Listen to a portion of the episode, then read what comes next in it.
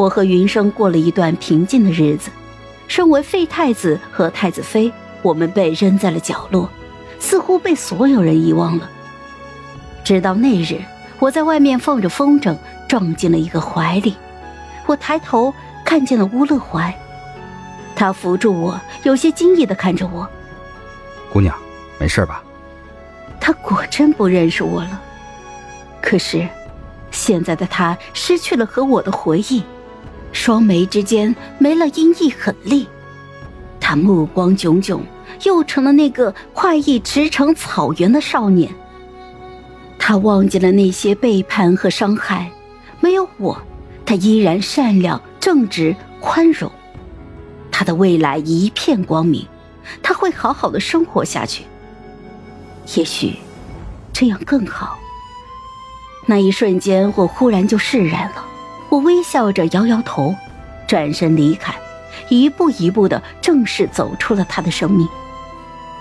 我听见格玛对他说着：“他和苏洛洛的婚期就在十日之后，他们原本就是天定良缘。”姑娘，乌乐怀忽然叫住了我，我停下，心跳加速。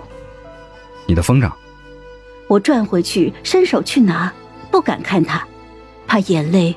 不小心就掉下来，可他没有松手，呆呆的看着我。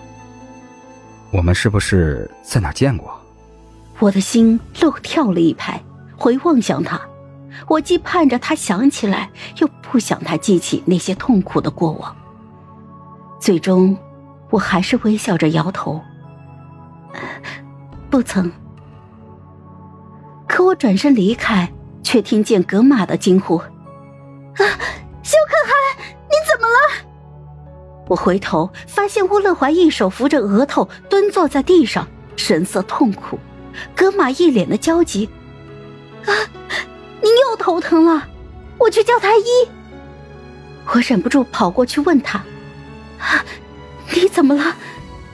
他抓住了我的手臂，拧着眉说道：“我们真的没见过。”你为何这样问我？我最近总想起一些零碎的片段，那里面有一个姑娘，跟你很像。我明白了，他的头疼是因为他试图摆脱执笔人的束缚，他想起越多和我的回忆，他就会越痛苦。我悲哀的望着他，我们的曾经是一个破碎的美梦，梦该醒了。小可汗，你信命吗？他神色微动，收紧了抓住我的手。我不信。我曾经也不信，可现在我认了。我想对他说：“放弃吧，不要记起我，不要反抗，就安心的过属于他的人生。”没有用的，我都试过了。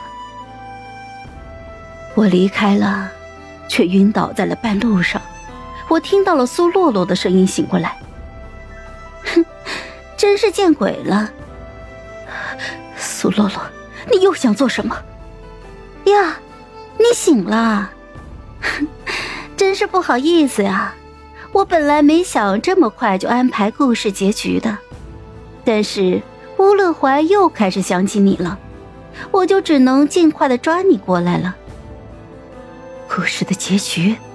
不就是乌勒怀将我一箭穿心，封苏洛洛为后吗？好了，本集故事就到这儿，我们下集见，记得订阅和点赞哦。如果你有喜欢的故事，也欢迎在留言区告诉我们。